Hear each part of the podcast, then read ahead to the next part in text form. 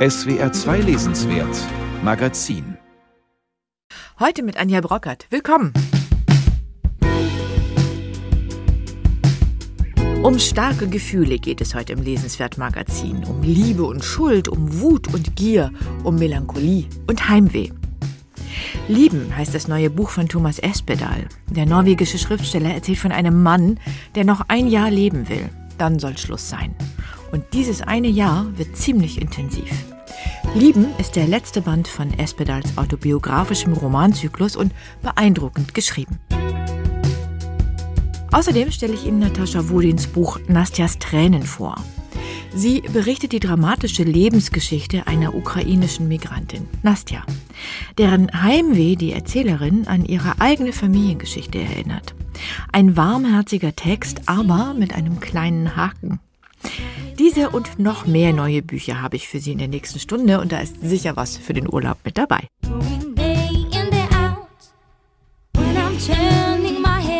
Pieces of Soul heißt das aktuelle Album von Nina Attal, Singer, Songwriterin und Gitarristin aus Frankreich. Da hören wir heute rein.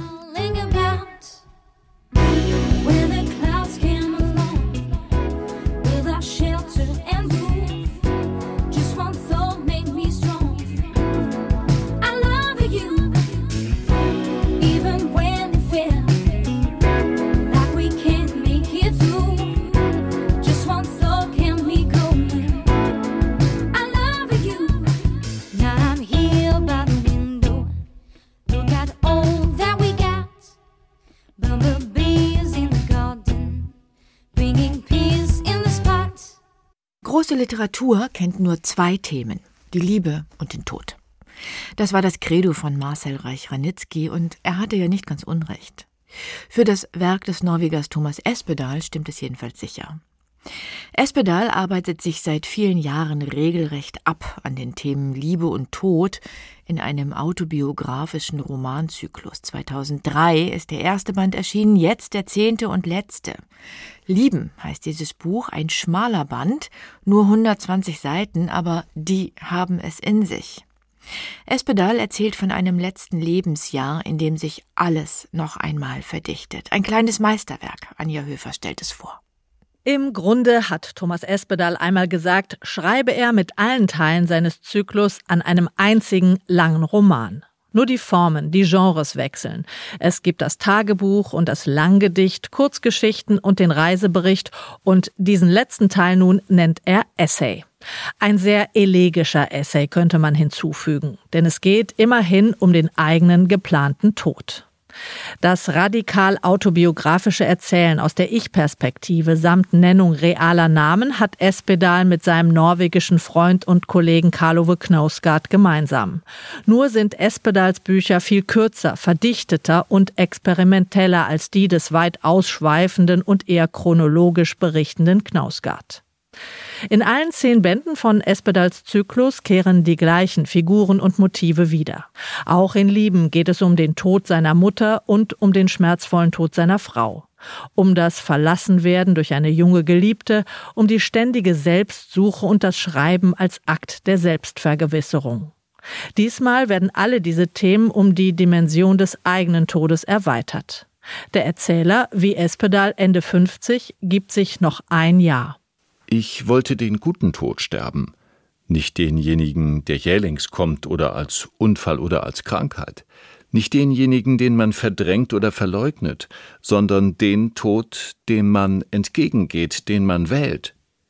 Ich wollte sterben, während er noch voller Lebenskraft und geistiger Frische war. Er wollte gern an einem Tag sterben, an dem er zufrieden war und es ihm gut ging. Er hatte keine Pläne, und wollte das Jahr entgegennehmen, wie es auf ihn zukam, als Geschenk. Die Hauptfigur trägt das Personalpronomen Ich wie einen Namen. Erzählt wird von ihm in der dritten Person. Ein interessanter Effekt, da Espedal sich zwar als Person ins Spiel bringt, sich jedoch zugleich von sich selbst distanziert. Die Grenzen zwischen Autobiografie und Fiktion werden so permanent verwischt. Ich, der auch Jahre nach der Trennung von seiner Geliebten nicht wirklich über den Verlust hinwegkommt, gibt sich noch ein letztes Jahr. Ein Jahr, in dem dann doch noch erstaunlich viel passiert. Denn es ist ja ein bekanntes Phänomen. Wer die Endlichkeit konkret vor Augen hat, für den verdichtet sich das Leben plötzlich noch einmal. Genau das passiert ich in Lieben. Nach einigen wunderbaren Tagen mit Freunden in einem Haus an der Loire beschließt ich, von Blois zu Fuß nach Paris zurückzugehen. Eine Woche lang. Zu ihm gesellt sich aus der Freundesgruppe eine Frau namens Aka. Und es beginnt eine leichte, schöne Liebesgeschichte zwischen den beiden. Von seinem Selbstmordplan weiß Aka freilich nichts. In Norwegen begegnen sich die beiden wieder. Aka wird schwanger. Aber ich hält an seinem Plan fest, sich im kommenden Mai das Leben zu nehmen. Es wuchs in ihr heran, dieses vaterlose Kind. Es würde zugleich mit Ichs Tod geboren werden. Das Kind würde Ichs Tod als Geburtstagsgeschenk bekommen. War das ein Geschenk? Die Abwesenheit des Vaters? Ja, das konnte ein Geschenk sein eine Befreiung. Ich wäre bestens ohne seinen Vater zurechtgekommen. Erinnerungen an die eigene Kindheit, an den Verlust der Eltern, alles kommt in diesem letzten intensiven und schönen Jahr zurück. Die kurze verbleibende Zeitspanne erzwingt viele Rückblicke, auch an die große Liebe Wali, die ihn einst verließ, und an das Dauerdelirium danach, an dem er fast zugrunde ging. Dieser zehnte und letzte Band des Zyklus hat eine ähnlich dunkle Strahlkraft wie seine Vorgänger. Viel Hoffnung ist nicht aus diesen Zeilen zu ziehen. Aber wie Espedals Ich mit dem Wissen ums eigene Ende den Blick noch einmal auf die Schönheiten und die großen guten Momente im Leben richtet, das ist meisterhaft und anrührend. Ein Tag mit zwei Freunden, ein Tag mit Büchern, ein Spaziertag. Er gab den Tagen viele Namen. Der perfekte Tag, ein Tag ohne Kümmernisse, ein ganzer Tag mit einem Freund, ein Tag, den ich mit dir verbrachte. Während Karlove Knausgard sich in unendlich detaillierten Beschreibungen von Alltagsverrichtungen wie dem Zubereiten eines Kaffees ergehen kann, packt Thomas Espedal immer das große Ganze an. Bei ihm geht es buchstäblich in jeder Zeile um Leben und Tod. Und es ist beeindruckend, wie er sein eigenes Leben als Material nutzt, um universelle, große Erfahrungen und Gefühle zu beschreiben. Es ist sein Leben, aber es ist immer auch irgendwie unser aller Leben. Der grandiose Schluss dieses kurzen Romans darf hier nicht verraten werden. Nur so viel. Man liest ihn atemlos. Von Goethe stammt das poetische Bild des Regenbogens auf dunklem Grund. In den schönsten Farben strahlt der Regenbogen nur, wenn er sich von einem besonders düsteren Wolkenhintergrund abhebt. Diese Lebensdialektik von Heiterkeit und tiefer Melancholie hat Thomas Espedal in eine große kleine Erzählung gebracht.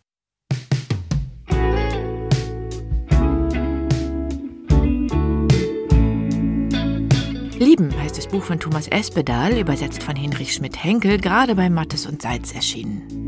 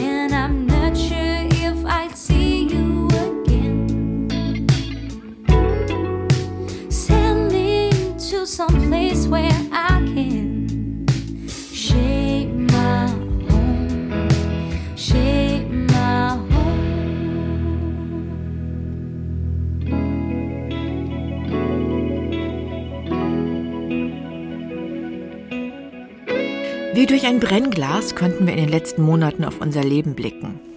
Als die Welt während der Lockdowns stillstand und alle mehr oder minder auf sich selbst zurückgeworfen waren, da kamen oft auch verdrängte Gefühle ans Licht. Einsamkeit, Angst und Aggression, alte Konflikte und versäumte Nähe. Und manch einer hat sich in diesen Monaten gefragt, was ihm eigentlich wirklich wichtig ist. Es ist wieder Zeit für die großen Fragen, sagt der Schriftsteller John von Düffel, und ihnen geht er nach in seinem neuen Roman, einer schmerzhaften Familiengeschichte und auch einer Art Zeitdiagnose. Die Wütenden und die Schuldigen heißt dieses Buch und darüber spreche ich jetzt mit John von Düffel hier im SWR 2 Lesenswert Magazin. Herzlich willkommen. Ja, vielen Dank für die Einladung. Dieses Buch spielt während des ersten Lockdowns im Frühjahr 2020. Sie haben es im Pandemiejahr geschrieben. Welches Lebensgefühl hat Sie in dieser extremen Zeit begleitet, das sich vielleicht auch ein wenig in diesem Buch spiegelt? Ja, zunächst mal scheint ja diese Lockdown-Zeit, die erste im März 2020, schon fast wieder weit weg, fast ein bisschen wie so eine Postkarte, die man anguckt und denkt, ach damals. Denn es ist ja inzwischen auch viel passiert und die Gefühle der Frustration, der Überforderung, manchmal auch der Wut oder auch die Suche nach einem Schuldigen dafür, die hat damals noch sozusagen so eine Art Ahnungslosigkeit und, und Verlegenheit gehabt. Und inzwischen ist es ja sozusagen zu einem täglichen Büßergang geworden, gewissermaßen. Und die Lasten haben sich so akkumuliert. Also insofern hat sich das Gefühl während des Schreibens verändert. Aber ich fand trotzdem, dass in dieser Zeit etwas ganz Maßgebliches passiert ist, dass für mich dann auch als Familienromanautor nochmal einen ganz neuen, auch sehr schmerzhaften Blick auf Familie erzwungen hat fast. Denn es gab ja auf einmal keine Familien mehr. Es gab nur noch Haushalte. Und diese Unterteilung sozusagen auch von Familien, was ja auch Familien teilweise auseinandergerissen hat, das war schon ein Einschnitt. Und das hat eigentlich diese Urzelle, mit der wir normalerweise auch unser Überleben sichern, wo wir unsere Verbindung, unsere Nähe, unsere Basis haben, diese Urzelle doch ein bisschen erschüttert. Und deswegen dachte ich, muss man das neu erzählen. Der Roman erzählt von drei Generationen einer Familie. Im Zentrum, würde ich sagen, steht Richard, ein ehemaliger protestantischer Pfarrer. Er ist der Großvater, er ist sterbenskrank, er weiß das und er zieht in gewissem Sinne Bilanz. Was treibt ihn vor allem um, so kurz vor dem Tod? Ja, zunächst mal muss man sagen, ist das natürlich eine Grunderfahrung, die viele Familien gemacht haben in dieser Zeit. Es gab die Alten, es gab die Kranken, und man konnte sie nicht besuchen. Und vor diesem Problem steht diese Familie und deswegen spiegelt sich das Schicksal von diesem todkranken Pfarrer Richard auch in den Geschichten der anderen, insgesamt eben vier Geschichten. Aber Richard, das würde ich auch sagen, ist sicherlich eine ganz zentrale Figur und er verhandelt eben einmal die Geschichte mit seinem abwesenden, in der Psychiatrie befindlichen Sohn, den auch niemand erreichen, auch niemand besuchen kann eine Vater-Sohn-Geschichte, die ganz traurig ist, insofern sich die beiden mit ihrer Liebe zueinander verpasst haben. Keiner wollte den anderen wirklich bekämpfen. Es gab keinen richtigen Konflikt, es gab nur eine sehr traurige Geschichte des Verpassens. Und wie die beiden sich verpasst haben und wie sie am Ende dann doch, zumindest auf Gedankenwegen, zueinander finden, das erzählt der Roman. Aber auch welche Schuld Richard auf sich geladen hat. Genau. Diese Frage der Schuld ist eben nicht nur, was habe ich jetzt getan oder was habe ich falsch gemacht, sondern Schuld wächst einem auch manchmal so ein bisschen zu. Es ist etwas, was manchmal so halb in der eigenen Verantwortung liegt und manchmal eben auch fast ein bisschen Schicksal ist. Und was Richard und seinen Sohn sehr trennt, ist die Tierliebe dieses Jungen. Er möchte unbedingt Tiere um sich haben, er liebt Tiere und der Vater verbietet ihm das. Und zwar nicht, weil er böse ist oder weil er mit Tieren nichts anfangen kann, sondern weil er weiß, dass dieser Junge zu weich ist und dass er ein so weiches Herz hat, dass er den Verlust eines Tieres nicht verkraften kann. Wir hatten gesagt, die Pandemie ist so eine Art Hintergrundrauschen in diesem Roman. Quarantäne, Social Distancing, Masken, das tippen Sie alles nur an, aber was doch sehr deutlich wird, ist das Befinden der einzelnen Familienmitglieder in Zeiten dieser Pandemie. Die sind alle ziemlich einsam und isoliert. Das spiegelt sich auch formal in dem Buch, finde ich. Aber sie waren es doch eigentlich auch schon vor der Pandemie, oder? Da gab es einen Riss. Es gab den Riss davor auf jeden Fall. Was halt die Pandemie gebracht hat, war die Unmöglichkeit, daran zu arbeiten mhm. oder diese Isolation zu überwinden. Und es ist vollkommen richtig. Wir haben ja viele Familien, ich nehme meine Familie da auch überhaupt nicht aus, ja immer schon so eine Art Inseldasein. Es gibt ja die Haushalte, das ist ja eine Lebensrealität und der Kontakt zu den anderen ist sehr sporadisch.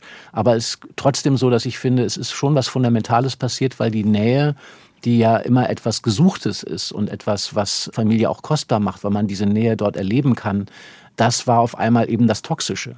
Und die Distanz war auf einmal das Gute. Also diese Umwertung hat ja stattgefunden. Und insofern waren die Figuren eben auch an der Möglichkeit schon, diese Nähe herzustellen, gehindert. Und das, glaube ich, hat den Blick auf diese innere Isoliertheit nochmal verschärft. Richard lebt allein in der Uckermark, aber seine Enkelin Selma kommt zu ihm trotz aller Kontaktbeschränkungen und im Schlepptau hat sie eine befreundete Palliativärztin, Kati. die immer schwarz gekleidet ist, eine Art guter Todesengel. Sie hat schon viele Menschen beim Sterben begleitet und vielleicht lesen Sie für uns mal eine kurze Passage, in der Kathi mit der Enkelin Selma übers Sterben spricht. Es klingt vielleicht seltsam, wenn ich das sage, aber die meisten Menschen versprechen sich vom Sterben zu viel.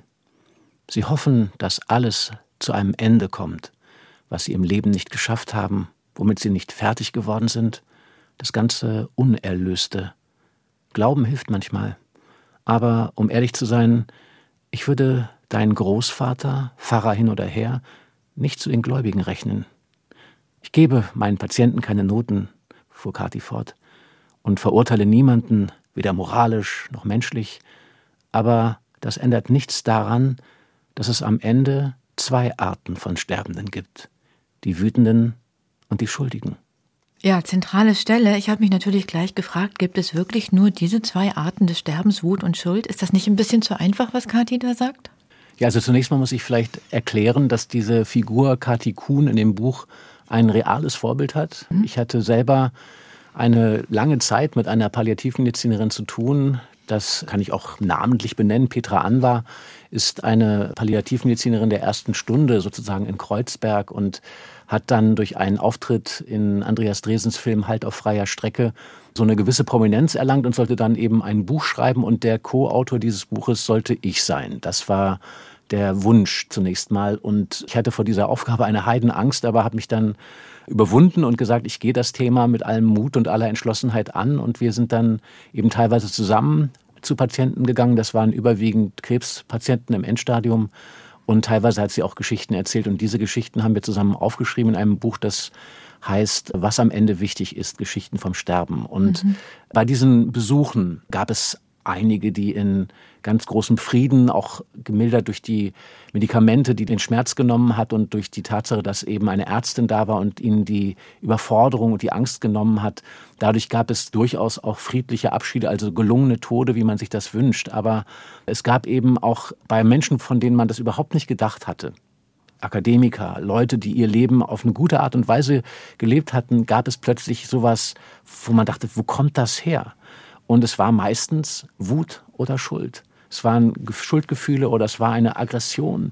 Und selbst die Angehörigen waren oft fassungslos und wussten nicht, was sie damit anfangen sollen und was das für ein Mensch ist, der da auf einmal vor ihnen ist. Und insofern ist diese zentrale Zeile, die ja auch zum Titel des Buches geführt hat, aus dieser Erfahrung heraus geboren und ein bisschen auch der Palliativmedizinerin Petra Anwar geschuldet. Mhm. Ich habe übrigens ein neues Wort gelernt in diesem Buch, und zwar Wutverwandtschaft. Was ist denn das? ja, also man stellt dann doch fest, dass es so gewisse Echos gibt, dass die Wut innerhalb der Familie beispielsweise oft weitergereicht wird von Generation zu Generation und dass es manchmal aber auch Ähnlichkeiten der Wut oder auch manchmal der Schuldgefühle gibt zwischen Menschen, die sich zum allerersten Mal sehen und die sich in der Wut des anderen erkennen. Also ich glaube, innerhalb von Familien wird viel weitergegeben nicht immer nur Schlimmes, aber eben manchmal auch Schlimmes. Und trotzdem gibt es eben auch manchmal ganz überraschende Erkenntnisse, dass man sich in der Wut eines anderen Menschen wieder sieht. Mhm. Es geht um viel in diesem Roman, auch um viel Schweres. Es geht um Wut und Schuld, es geht um Krankheit und Sterben, um Glaube, Religion, Lebensphilosophie, würde ich mal sagen. Es geht auch um die historische Schuld des Holocaust, auch um unsere Schuld an der Natur und an der Kreatur. Ein Eisbär und eine Katze spielen eine wichtige Rolle in diesem Buch.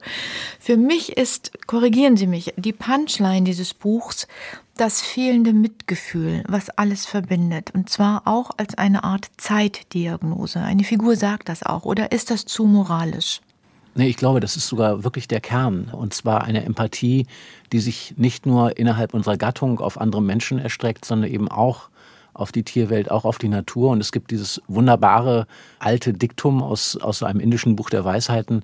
Gott schläft im Stein, atmet in der Pflanze, träumt im Tier und erwacht im Menschen. Und ich bin jetzt nicht buddhistisch angehaucht oder irgendwas in der Richtung, aber ich würde trotzdem sagen, wenn einem das bewusst ist, dass wir eigentlich mit all diesen Dingen in Verbindung stehen, sogar bis hin zu den Steinen und dass wir und wie wir uns aber verhalten, als wären wir allein auf diesem Planeten und zwar nicht nur allein als Gattung, sondern auch manchmal wirklich allein und würden die ganze Welt nur von unserem einzigen individuellen Standpunkt aus betrachten, dann ist schon deutlich, dass Empathie der große Verlust ist. Und ich glaube, dass das etwas ist, was Literatur auch wieder leisten kann. Ich glaube, das ist etwas, was man im Lesen, im Nachdenken, im Erfahrungen machen wirklich hinbekommt, dass man sich da wieder ein bisschen mehr füreinander sensibilisiert. Vielen Dank, John von Düffel. Die Wütenden und die Schuldigen heißt sein neuer Roman, erschienen bei Dumont. Danke fürs Gespräch. Herzlichen Dank. You know I love you both, but you're driving me insane. And I own you all, but I'm bound to take a train. I'll be shaping the future, we'll be loving my past. Own tree at last. And I can't come back to you. I'm your daughter.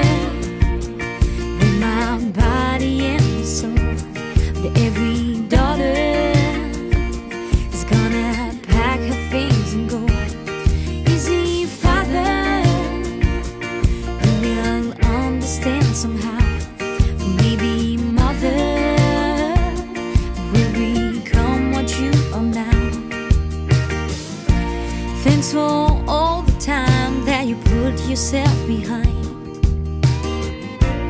Building walls of gold to keep me safe and kind. For you gave me a future and you gave me your past. You'll be my light, but I turn the page at last. And I can't come back to you. I'm your daughter.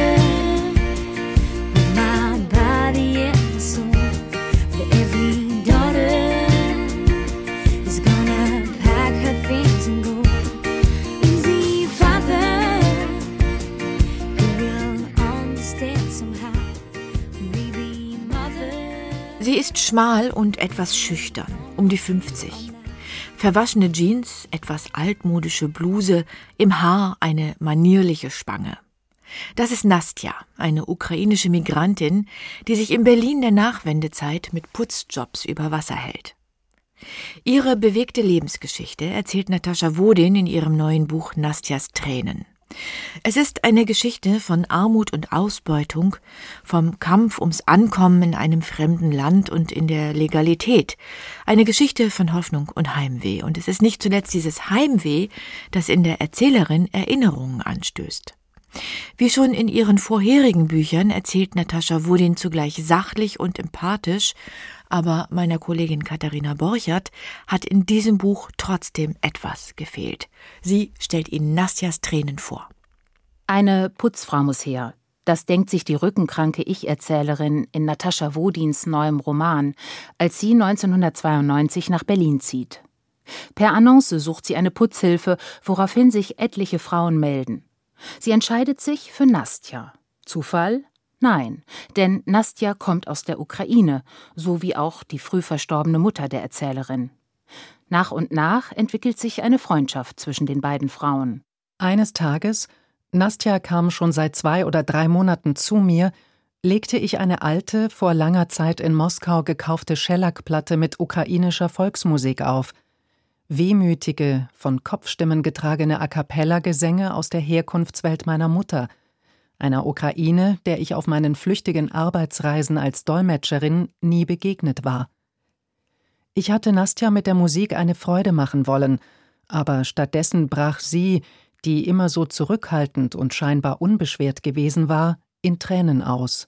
Nastjas Tränen, das salzige Zentrum dieses doch sehr warmherzig erzählten Romans und daher auch sein Titel. Tatsächlich weint Nastja aber nicht oft. Sie ist um die 50 und hat bereits ein entbehrungsreiches Sowjetleben hinter sich. Mit viel staatlicher Kontrolle, zerrüttend engen Wohnverhältnissen und schließlich auch nagendem Hunger. Und das, obwohl sie in Kiew Tiefbauingenieurin in leitender Funktion war.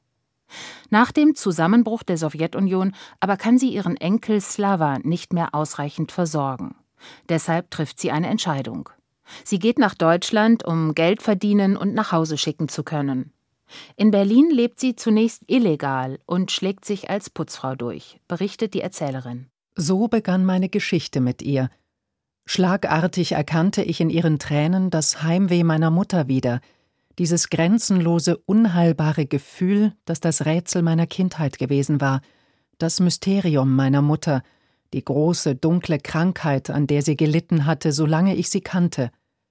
Fast jeden Tag hatte ich ihre Tränen gesehen, und ich hatte immer gespürt, dass ich gegen das, was ich Heimweh nannte, keine Chance hatte. Sie kam aus Mariupol, diese Mutter. So lautete daher auch der Titel der literarischen Spurensuche, die Natascha Wodin 2017 veröffentlichte und für die sie sehr zu Recht den Preis der Leipziger Buchmesse erhielt. Sie wusste wenig über ihre ukrainische Mutter, die zusammen mit ihrem russischen Mann im Zweiten Weltkrieg verschleppt und als Zwangsarbeiterin nach Deutschland gebracht worden war und die sich Mitte der 50er Jahre schwer depressiv in einem Fluss in Franken ertränkte. Da war ihre Tochter elf Jahre alt.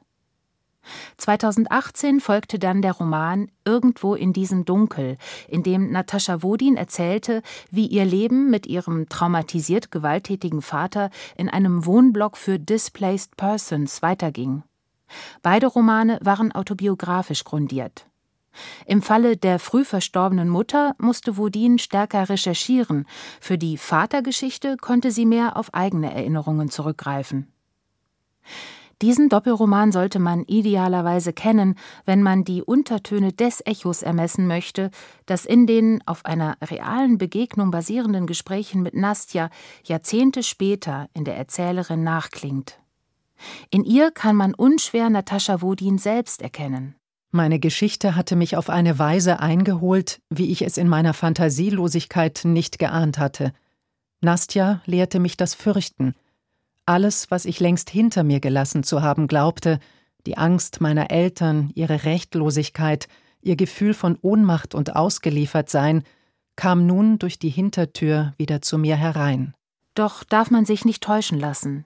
Der Bezug zur eigenen Vergangenheit ist zwar der Grund dafür, dass die Erzählerin Nastjas Nähe sucht, sich mit ihr auseinandersetzt und sie in Berlin auch tatkräftig unterstützt. Er rahmt Nastjas Geschichte allerdings bloß ein. Anders als in ihren vorherigen Romanen ist die Erzählerin hier bloß mittelbar betroffen, was ein bisschen schade ist.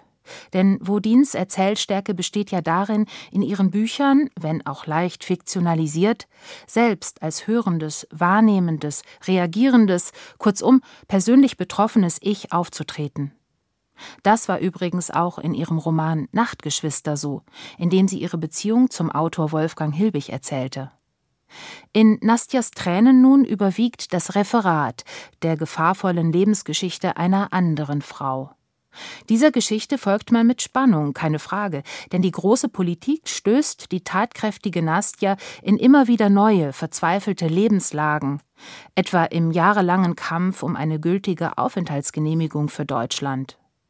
Dabei gerät sie an viele windige Gesellen und in einige moderne Leibeigenschaften.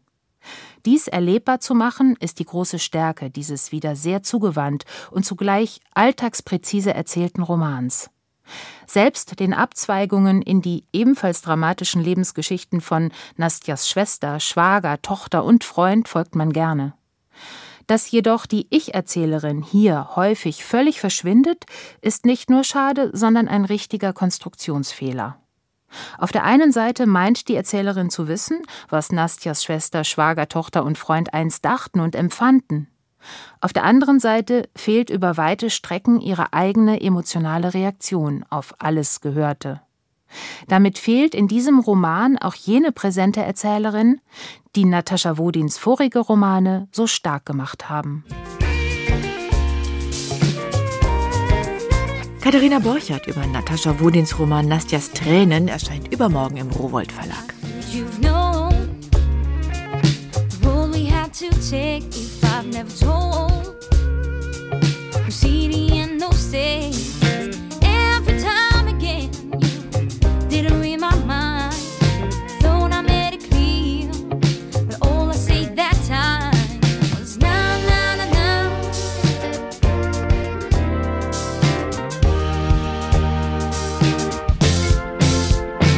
Musik von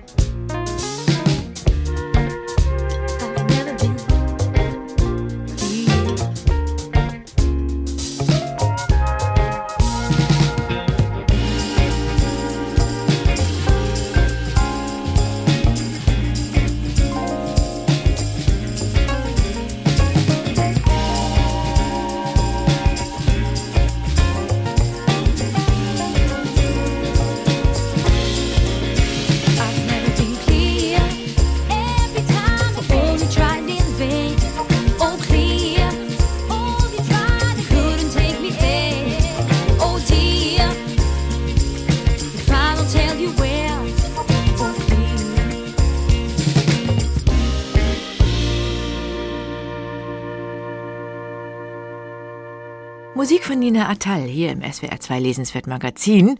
Und ich habe jetzt einen Krimi-Tipp für Sie. Perfekt zum Abtauchen auf dem Balkon oder am Strand. Es geht um Mord in einer Kleinstadt, ausgerechnet im Seniorenheim. Gierige Erben könnten die Täter sein oder hat einer der Lokalpolitiker zugeschlagen. Die Ermittlungen sind nicht ganz einfach, auch weil es ein paar sprachliche Verwicklungen gibt. Die Katze schleicht heißt dieser kurzweilige Krimi des Literaturwissenschaftlers Manfred Schneider. Es ist sein erster Roman. Bislang hat er kulturkritische wissenschaftliche Bücher geschrieben. Mehr von Frank Hertweg. Ich habe von Manfred Schneider einiges gelesen, theoretische Sachen, die wirklich toll sind. Man kann es nur empfehlen. Liebe und Betrug ist eines der Bücher, ein Buch über die Barbaren und eins über Attentäter, über die paranoide Vernunft. Aber jetzt also sein erster Krimi, Die Katze schleicht. Das Ganze spielt in Niederbreitenbach bei Gummersbach. Das wird jetzt nicht explizit gesagt, aber er verweist auf den unrühmlichen Sohn der Stadt, Robert Ley. Der war in Nazi-Deutschland damals Leiter der Arbeitsfront, hat sich dann 45 umgebracht. Und das Ganze spielt zum großen Teil in einem Altenheim. Das Altenheim heißt St. Gundula. Und wer stirbt, das ist der Bürgermeister Jung Johann, Hannes Jung Johann. Der Motor hinter diesen ganzen Verwicklungen ist natürlich das Geld. Und wessen Geld? Das Geld von Frau Baudisin. Frau Baudisin ist selber Insasse dieses Altenheims und sie hat sich überlegt, der Stadt Geld zu schenken, wenn sie auf der anderen Seite Gedenktafeln einrichten für verfolgte und deportierte Juden. Und da gibt es natürlich sehr, sehr viel Widerstände. Es gibt natürlich Rechte und sehr, sehr Rechte. Und natürlich denkt man zuerst, waren es die vielleicht. Aber dann kommen natürlich viele andere Verdächtige dazu. Es gibt einen schönen afghanischen Musiker, der war mit dem Hannes Jung Johann zusammen und der würde auch profitieren. Die Schwester von Jung Johannes würde profitieren. Und es gibt auf der Seite von der Frau Baudesin eine Menge Neffen und Nichten, die auch lieber hätten, dass sie das Geld kriegen, statt die Stadt. Da gibt es eine AfD-Professorin, es gibt eine grünen Politiker, es gibt einen paranoiden Naturwissenschaftler. Also die Palette ist sehr, sehr breit und das Ganze ist, wie es gehört, ein echter Who Done It. Also man weiß nicht, wer es ist und wer dann durch den Roman toll durchgeführt und wer ermittelt sozusagen für uns, das ist Annabelle Petrosian. Sie hat einen sehr schlauen Sohn und einen sehr, sehr schlauen Ehemann, der ist Armenier, Rumäne und Linguist und der versucht ihr zu helfen. Und das große, schöne Thema dieses Buches sind eigentlich diese verschiedenen Sprachen, die die Menschen Menschen sprechen. Einer spricht rheinischen Dialekt. Es gibt durch die Demenz im Altenheim natürlich verschiedene Abstufungen des Sprechens. Und was muss jetzt die Ermittlerin leisten? Sie muss diese verschiedenen Sprachen ineinander übersetzen. Und so erklärt sich auch, die Katze schleicht.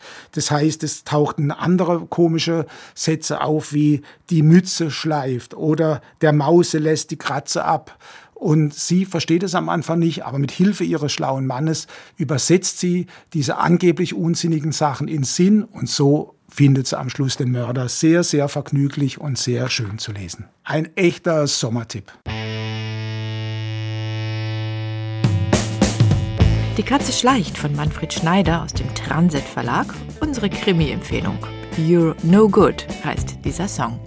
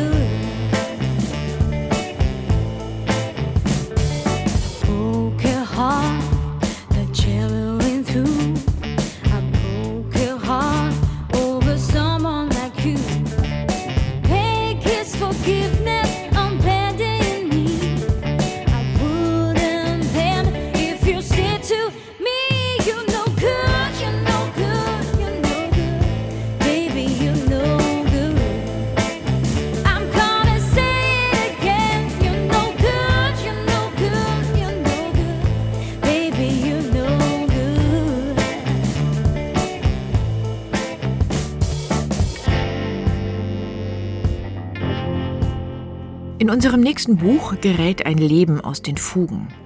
Und das hat wieder einmal mit der Familie zu tun. Schuldgefühle gegenüber ihrem Vater plagen die Heldin in Boff Bjergs Roman Deadline.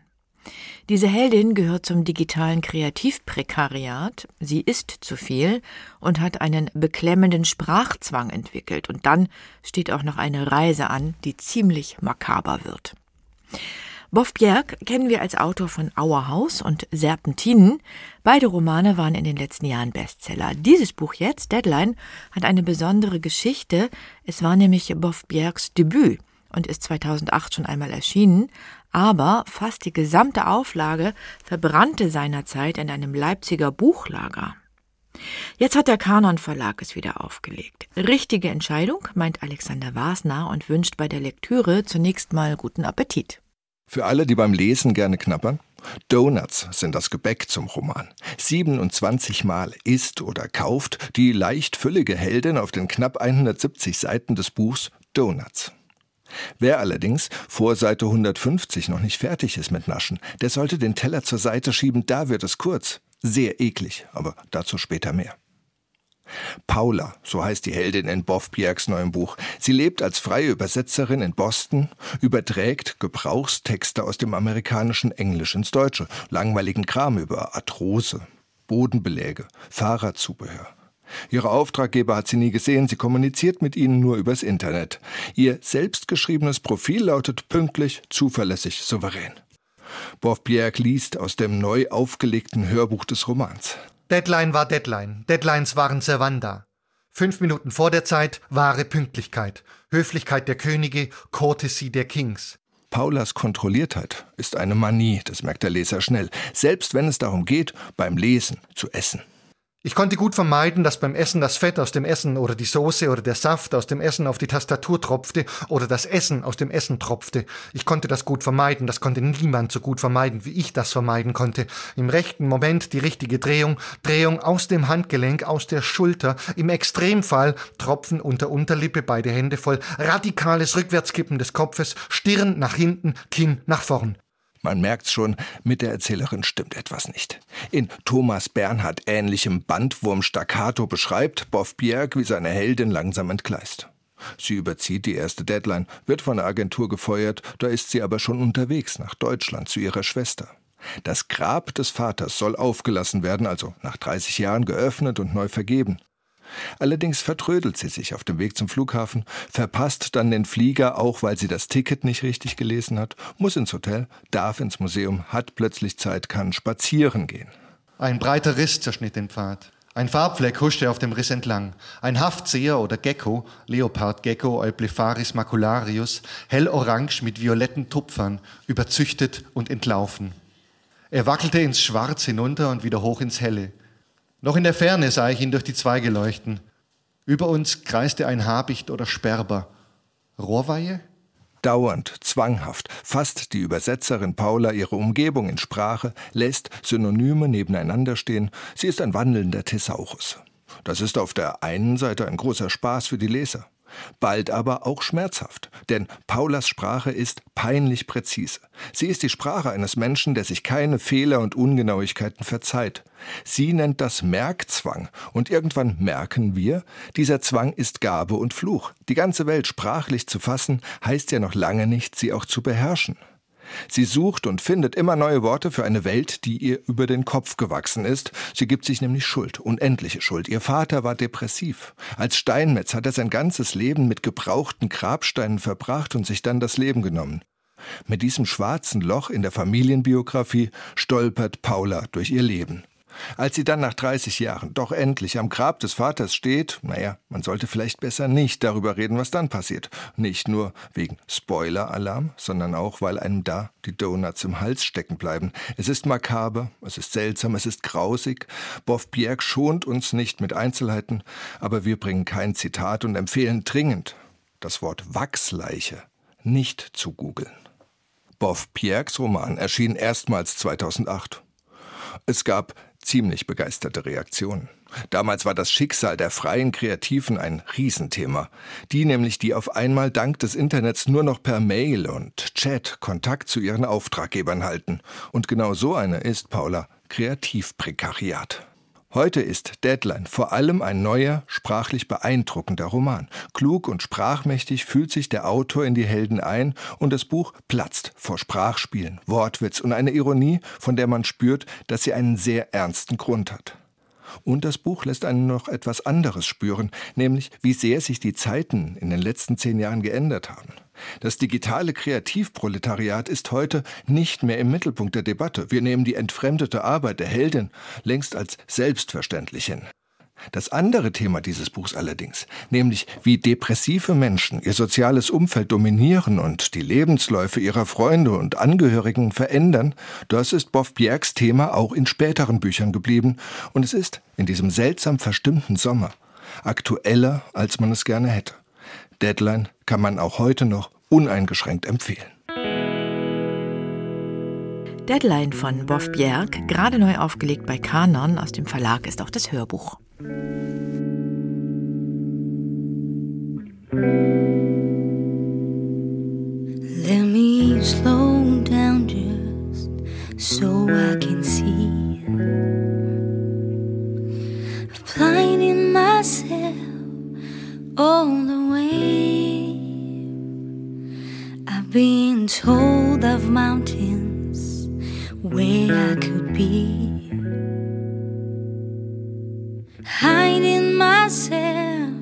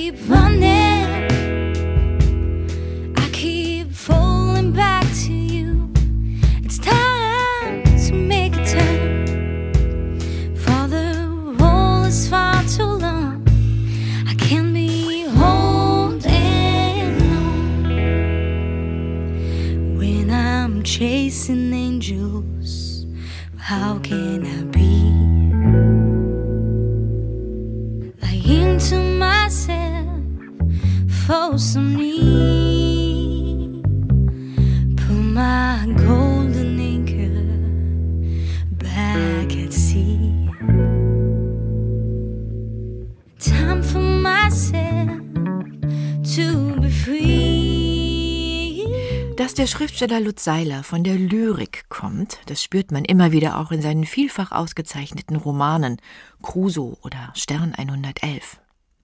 Musikalische Sprache, großartige atmosphärische Bilder. Jetzt kehrt Lutz Seiler zu seinen lyrischen Wurzeln zurück mit dem Gedichtband Schrift für blinde Riesen. Seiler wurde 1963 in Gera in Thüringen geboren und auch in diesem Band jetzt verarbeitet er wieder kunstvoll biografisches, Orte seiner Vergangenheit, Erfahrungen, Szenen und nimmt zugleich gegenwärtige Stimmungen auf, auch die aus den vergangenen Monaten, weiß SWR2 Literaturkritiker Carsten Otte. Derzeit erscheinen immer mehr Romane, deren Handlung in der Pandemie angesiedelt sind.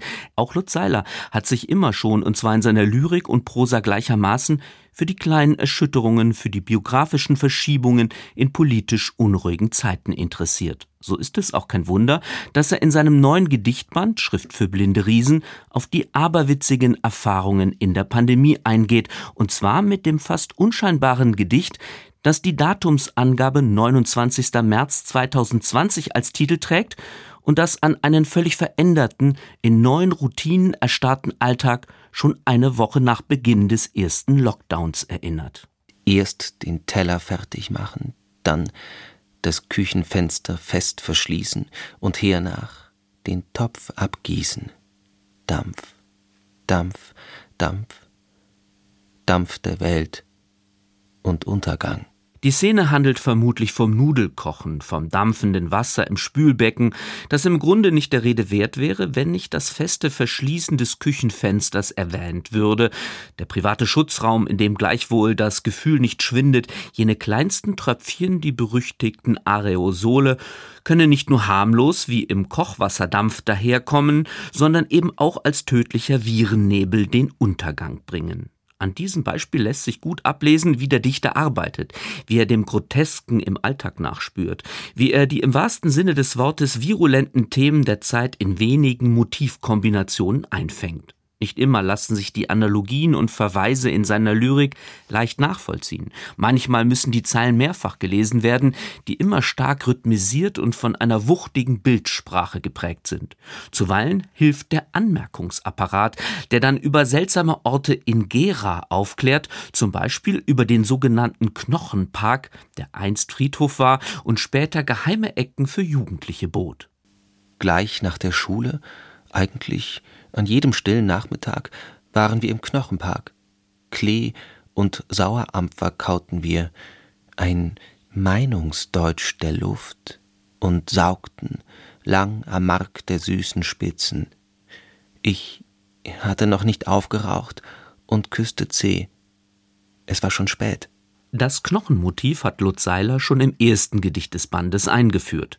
Mit Morgenrot und Knochenaufgänge sind drei Strophen überschrieben, die Stanley Kubricks berühmten Einstieg in seinen Film 2001 Odyssee im Weltraum aufgreifen, ohne die Szene explizit zu erwähnen. Vom Affenmenschen ist die Rede, der im hohen Savannengras nicht sehen kann, um dann mit dem Griff zum Knochen eines toten Tiers einen wichtigen Entwicklungsschritt macht dass die mit dem Werkzeug verlängerte Hand den Artgenossen erst Gewalt antut, um Jahrtausende später zur Schreibhand zu werden, deutet Seiler nur mit einem hörbaren Knacken an. Immerhin, die Kultur ist in der Welt, der zivilisatorische Fortschritt nicht mehr aufzuhalten, und so handeln die folgenden Gedichte im ersten Zyklus auch vom Lernen und Interpretieren, vom Dichten und der instrumentellen Vernunft, die unter widrigen Bedingungen zurückschlägt in Barbarei oder die einfach sympathisch verwildert auftritt. Langsam aber sicher war das Lieblingswort unseres Lehrers in Astronomie. Sein Name war Klotz, Herr Klotz. Ihm wuchsen die Haare wie kleine Bohrer aus den Ohren, ein Spiralphänomen, das jedes Weltallwissen in den Schatten stellte. Demütig ist der Dichter gegenüber der Sprache, ohne sich irgendwelchen Regeln zu unterwerfen. Vielleicht hat sich Seiler auch deshalb für Kleinschreibung und freie Verwendung der Satzzeichen entschieden. Dass nach Gedichten, die Prometheus-Bilder durchspielen und Themen der Aufklärung behandeln, im zweiten Zyklus die schöne, beruhigende und beschädigte Natur im Mittelpunkt steht, erscheint nur folgerichtig. Beim Waldgang spürt das lyrische Ich eine Feinverwurzelung der Augen, und zwar am Rostboden der Lichtung. Naturmotive sind bei Seiler eng verflochten mit persönlichen Erinnerungen an Familie und Kindheit, an die Zeit im Grundwehrdienst der DDR, an seine Erfahrungen in einer Maurerlehre, an Erlebnisse im Prenzlauer Berg in Nachwendezeiten, an ersten literarischen Versuchen und dem intensiven Glück flüchtiger Liebe. Wer Seilers preisgekrönte Romane Crusoe und Stern 111 gelesen hat, wird in seinen Gedichten durchaus bekannte Motive entdecken. Auch das Verfahren, historische und aktuelle Szenen ineinander fließen zu lassen, wendet der Autor in seiner Prosa und Poesie gleichermaßen an. Nichts geschieht hier ohne dich. Der Wald kann warten, hinterm Haus. Am Abend kommen die Tiere, steif aus der Vergangenheit, und küssen das Fenster am Bad. Aus der Kindheit tauchen Tauben auf und wollen reden, warm, vereinzelt, zögerlich, beginnt das nächste Beben. Von der Prosa Lutz Seilers wird oft gesagt, sie beeindrucke durch den lyrischen Tonfall. Doch es gab auch vereinzelt Kritik, dass seine etwas überambitionierten Sprachspiele die Romane überfrachten. In der Lyrik allerdings ist dieser Schriftsteller ein Erzähler, der sich auf Reduktion und Konzentration versteht. Allein der Titel Schrift für blinde Riesen ist ein wundersam präzises Bildkunstwerk, das sich erst im Gedicht Heimwärts im Regen auflöst. Gemeint sind nämlich vereinzelte Kieselsteine auf dem Boden, die vom Wasser gewaschen und in Konstellationen gebracht wie Schriftzeichen wirken, wie Breie für blinde Riesen. Der Mensch, von Größe und vermeintlichem Allwissen berauscht, wird hier ganz nebenbei zum Zwerg geschrumpft, der eben doch nicht alle Zusammenhänge begreift. So wie die Knochen tauchen die blinden Riesen immer wieder in dem Gedichtband auf, der die Geschichte der Lyrik manchmal streift, Annette von Droste-Hülshoff noch namentlich erwähnt, das Dichten einmal als tote Versfabrik beschreibt und zwischendrin die Frage stellt, was ist noch lesbar? Die Antwort gibt Lutz Seiler in und mit seiner immer wieder überraschenden Lyrik, die Vergangenes im Gegenwärtigen aufscheinen lässt, die das Banale in erhabene Sprachbilder verwandelt und die auch nicht vor hymnischen Beschwörungsformeln zurückschreckt. Manche Strophe möchte man Reisenden auf den Weg geben, die sich von den Zumutungen des Alltags befreien wollen. Doch auch in der vermeintlich leicht zu lesenden Strophe lauert der unerwartete Zeilensprung, der an die altbekannten Verunsicherungen erinnert. Die Schrift für blinde Riesen ist auch deshalb ein so rundum gelungener Gedichtband, weil darin Form und Inhalt kongenial zusammenkommen. Weil jetzt nichts drängt, nichts droht. Alles ist weit, zum Sehen frei gegeben, einmal im Leben.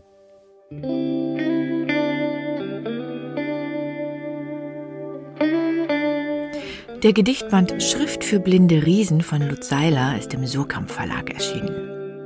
Alle Titel, die ich Ihnen heute vorgestellt habe, die finden Sie auf swr2.de und im Lesenswert Podcast. Come here beside me. Come here and let me show. Und das war das Lesenswert Magazin auf SWR 2 mit Musik von der französischen Singer-Songwriterin Nina Attal. Pieces of Soul heißt ihr aktuelles Album und mein Name ist Anja Brockert.